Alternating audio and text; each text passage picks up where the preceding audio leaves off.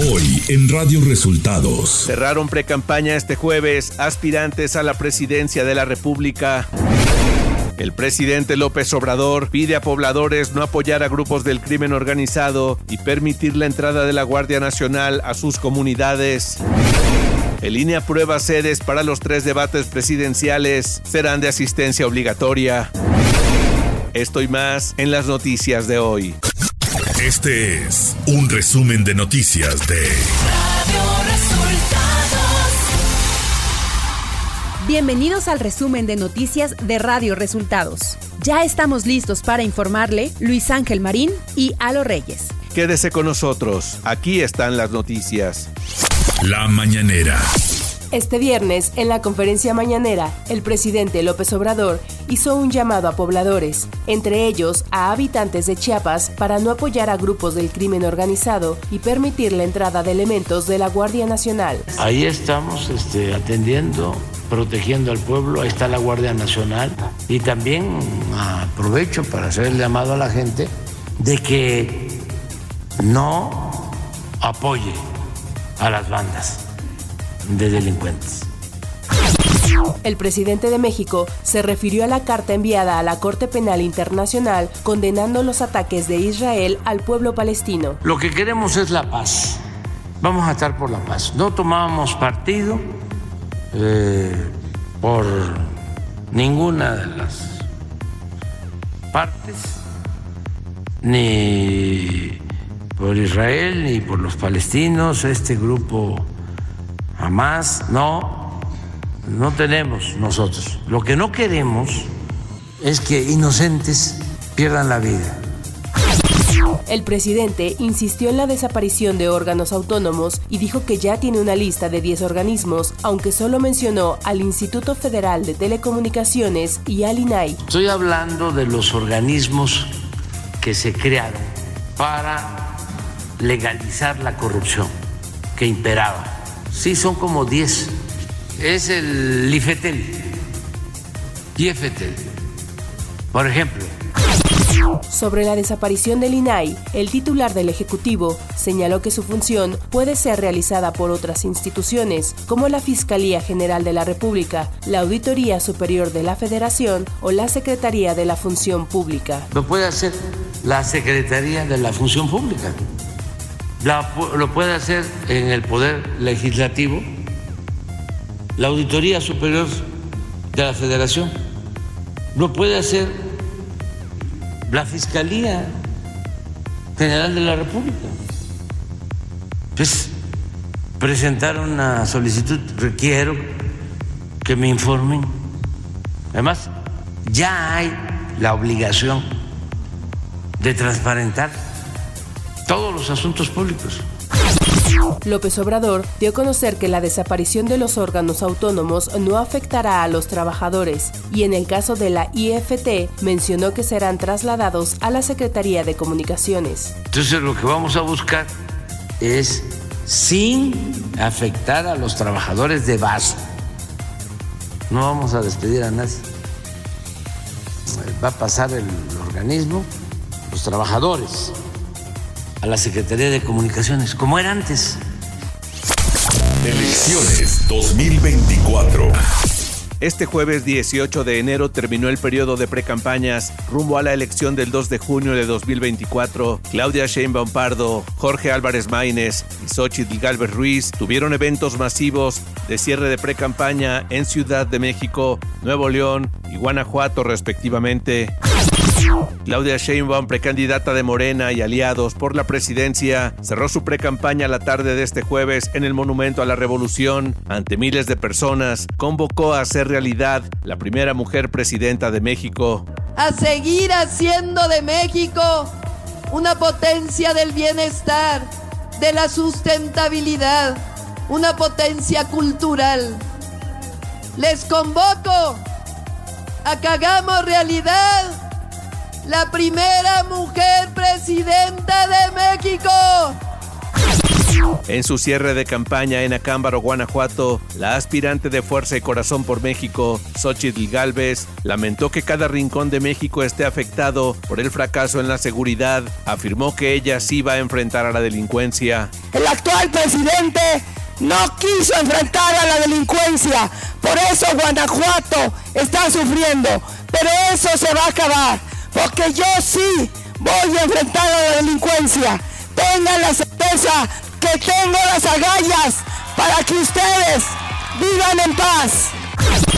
El precandidato único presidencial de Movimiento Ciudadano, Jorge Álvarez Maínez, concluyó su precampaña en Monterrey, acompañado del gobernador de Nuevo León, Samuel García, y del alcalde de Monterrey, Luis Donaldo Colosio, así como de Mariana Rodríguez, aspirante a la alcaldía de Monterrey. En su discurso, Álvarez Maínez afirmó que México merece ser un país con justicia. El primero de todos, el más importante, un México con justicia. ¡Basta! Basta de que la gente tenga miedo, de que la gente viva con el dolor permanente de no saber qué va a pasar en su vida, en su patrimonio y en sus libertades. Basta de que este país sea un infierno para las mujeres. Basta de que las niñas y los niños no puedan salir a la calle por la inseguridad. El México con justicia dice el INE aprobó las sedes para los tres debates que se llevarán a cabo de cara a las elecciones presidenciales del 2 de junio. En sesión extraordinaria, el Consejo General determinó que el primer debate tendrá lugar el 7 de abril en la sede central del INE, el segundo será el 28 de abril en los estudios Churubusco, mientras que el tercer debate se realizará en el Centro Cultural Universitario Tlatelolco el 19 de mayo. El Consejo General del INE determinó también que los tres debates sean de asistencia obligatoria para los candidatos.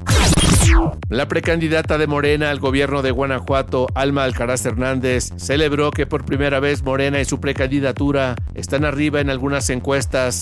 Vamos muy bien, fíjate que el día de hoy sacaron una encuesta donde estamos arriba donde Morena por primera vez aparece arriba, ¿no? Hay que recordar que Guanajuato es un estado complejo, este, no, no tan fácil pues para la izquierda, sin embargo, en estos momentos hay mucho hartazgo de parte de la, ciudadanía por diversas este, circunstancias de violencia, sobre todo que se dan.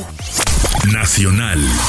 Los gobiernos de México y Chile presentaron ante la Corte Penal Internacional un caso por probable comisión de crímenes por la incursión de Hamas en territorio israelí el 7 de octubre de 2023 y la posterior desproporcionada respuesta militar del gobierno israelí que ha matado a más de 22.000 palestinos civiles a la creciente preocupación por la última escalada de violencia, en particular en contra de objetivos civiles y la presunta comisión continua de crímenes bajo la jurisdicción de la Corte. Ana Lilia Rivera Rivera, presidenta de la mesa directiva del Senado, se refirió a la propuesta del presidente López Obrador de desaparecer a los organismos autónomos. Que es un tema que se debe debatir y que debe de tener como finalidad que esas instituciones le sirvan a la nación y si ese es el fondo, tendremos todas las fuerzas políticas que acordar lo viable para nuestro país y para las mayorías. ¿Morena estaría de acuerdo en desaparecer tal cual como lo dice el presidente o, o piensan analizarlo? El presidente propondrá y las cámaras tendrán que analizar con la pluralidad que representa. La consejera presidenta del INE, Guadalupe Tadei Zavala, dijo que el país ya no puede retroceder en cuanto a la autonomía del instituto y su facultad para organizar elecciones. Es algo consustancial al gobierno mexicano, por lo tanto, no esperaría ninguna desaparición del INE. Esto respondió acerca de las declaraciones del presidente de México, López Obrador, sobre la intención de desaparecer los organismos autónomos. Ciudad de México. Luego del anuncio del cierre a la circulación vehicular del circuito alrededor del Zócalo Capitalino en el centro histórico, el jefe de gobierno Martí Batres informó que a partir de este viernes 19 de enero, nueve dependencias organizarán actividades culturales, recreativas, educativas y deportivas de manera gratuita para el disfrute de las familias y el aprovechamiento del espacio público. El próximo domingo, el paseo dominical Muévete en bici llegará por primera vez hasta el Zócalo. Se anunció para el domingo 20 26 de enero una función especial de lucha libre a las 5 de la tarde. Esto tiene como objetivo que los ciudadanos disfruten distintas actividades deportivas y culturales en la máxima plaza del país.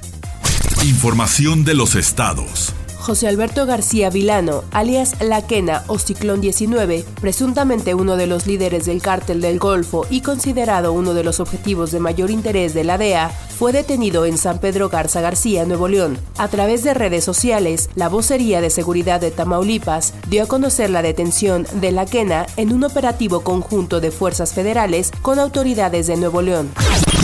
En Tlaxcala fueron rescatados 726 migrantes retenidos en una bodega luego de que en coordinación con la Procuraduría General de Justicia de Tlaxcala, la Fiscalía General de la República dio cumplimiento a una orden de cateo y se aseguró un inmueble donde se localizaron a estos migrantes. En días pasados, personal de la Secretaría de Seguridad Ciudadana de Tlaxcala, la Policía Municipal de Coaxomulco y Policía de Investigación de la Procuraduría Estatal atendieron un realizado a servicio de emergencias 911 en el cual señalaron que en una bodega estaban albergadas personas migrantes. Jorge David Cedeño Molina, exsecretario del Ayuntamiento de Hidalgo en Michoacán y político emanado del PRI, fue localizado sin vida en ese mismo municipio. El pasado miércoles, la Fiscalía General del Estado emitió alerta de búsqueda para localizar a Cedeño Molina, quien fue visto por última vez el 15 de enero alrededor de las 19.20 horas en Ciudad Hidalgo. La gobernadora Mara Lezama, en entrevista para Radio Resultados, dijo que Quintana Roo está listo para recibir al turismo en la próxima temporada vacacional, además de celebrar que el estado ya también tiene el aeropuerto de Tulum. Va a ser una gran temporada. Cerramos el 2023 con números rompiendo todos los récords, 33.7 millones de pasajeros. Eh, cerramos con más de 21 millones de, turistas que se quedaron a pernoctar en los destinos de Quintana Roo. Eh, cerramos con 5 millones de cruceristas y la verdad es que esperamos una gran, gran, gran temporada. Así que los esperamos y las esperamos a todas y todos en Quintana Roo. La hemos visto muy contenta con el nuevo aeropuerto de Tulum. Estamos muy contentos con el nuevo aeropuerto, la verdad es que trabajando fuerte 24/7 y el objetivo es que el éxito turístico eh, lleve prosperidad compartida. Esa es, la realidad de lo que estamos trabajando en torno a lo que hay que chambear todos los días, que el éxito turístico se traduzca en prosperidad en la gente que trabaja tanto, tanto todos los días en esta gran industria. Economía. La AI House o Casa de la Inteligencia Artificial en el Foro Económico Mundial 2024 que se celebra en Davos atrae a los líderes del mundo que debaten ahí sobre los riesgos y las oportunidades que abre la inteligencia artificial y cómo adoptar la tecnología de forma eficaz. El Foro Económico Mundial en su encuesta anual sobre riesgos sitúa la desinformación impulsada por la inteligencia artificial como el mayor peligro en los próximos dos años. Por su parte, el Fondo Monetario Internacional advirtió que la revolución tecnológica con la inteligencia artificial influirá en casi el 40% de los puestos de trabajo en todo el mundo, incluidos los de alta cualificación. En las economías desarrolladas podría incluso llegar al 60% de los empleos. El INEGI dio a conocer que la economía mexicana habría mostrado un ligero crecimiento mensual en diciembre pasado. El indicador oportuno de la actividad económica mostró un crecimiento de apenas 0.1% mensual en diciembre de 2023. De esta manera, la economía habría mostrado un crecimiento al cierre del año, luego del pronóstico de una contracción en noviembre. Clima. El Servicio Meteorológico Nacional prevé que para este viernes 19 de enero el Frente Frío número 28 ingrese sobre el noreste, oriente y gradualmente el sureste de México, provocando un nuevo descenso de las temperaturas primordialmente en estados del norte. Este nuevo frente frío interaccionará con un canal de baja presión sobre el suroeste del Golfo de México y con la entrada de humedad generada por la corriente en chorro subtropical generará chubascos en la región, presentando lluvias intensas en Veracruz, Chiapas y Tabasco. Además, se espera que el evento de norte llegue fuerte al litoral del Golfo de México, Istmo y Golfo de Tehuantepec y de igual forma haya un descenso de temperatura en el norte, noreste y oriente del país. De acuerdo con la Conagua, la entrada de humedad y una vaguada de niveles altos de la atmósfera propiciarán lluvias en la península de Baja California, en el occidente y centro del país. Radio Resultados Internacional. Francesca Albanese, relatora especial de la ONU para los territorios palestinos ocupados, afirmó que Israel vulnera el derecho internacional con sus incesantes bombardeos en Gaza que arrasan barrios en los que mueren miles de palestinos, declaró este jueves en un acto celebrado en la sede del Parlamento Europeo en Madrid. La representante italiana de la ONU dijo que Israel está cometiendo crímenes de guerra y limpieza étnica porque no se están respetando los principios de la proporcionalidad, de la acción militar y la protección de los civiles. Francesca Albanese afirmó que Israel ha hecho una serie de cosas ilegales e ilícitas y aunque tiene derecho a la defensa, debe respetar el derecho internacional humanitario para proteger a los palestinos inocentes que no participan activamente en el combate. Los rebeldes hutíes reivindicaron este jueves el ataque con misiles contra un barco estadounidense, el tercero de esta semana en el Golfo de Adén, indicó el portavoz militar de los hutíes, Yahi Hazarea, en su cuenta oficial de X. El Ministerio de Comercio de China pidió este jueves que se restaure y se garantice la seguridad del paso marítimo del Mar Rojo para mantener el funcionamiento normal de las cadenas de suministro globales y el orden del comercio internacional. El portavoz del ministerio, He Yadong, señaló en rueda de prensa que coordinarán con otras instituciones gubernamentales y seguirán de cerca la situación en la región, además de ofrecer apoyo y asistencia oportuna a las empresas chinas.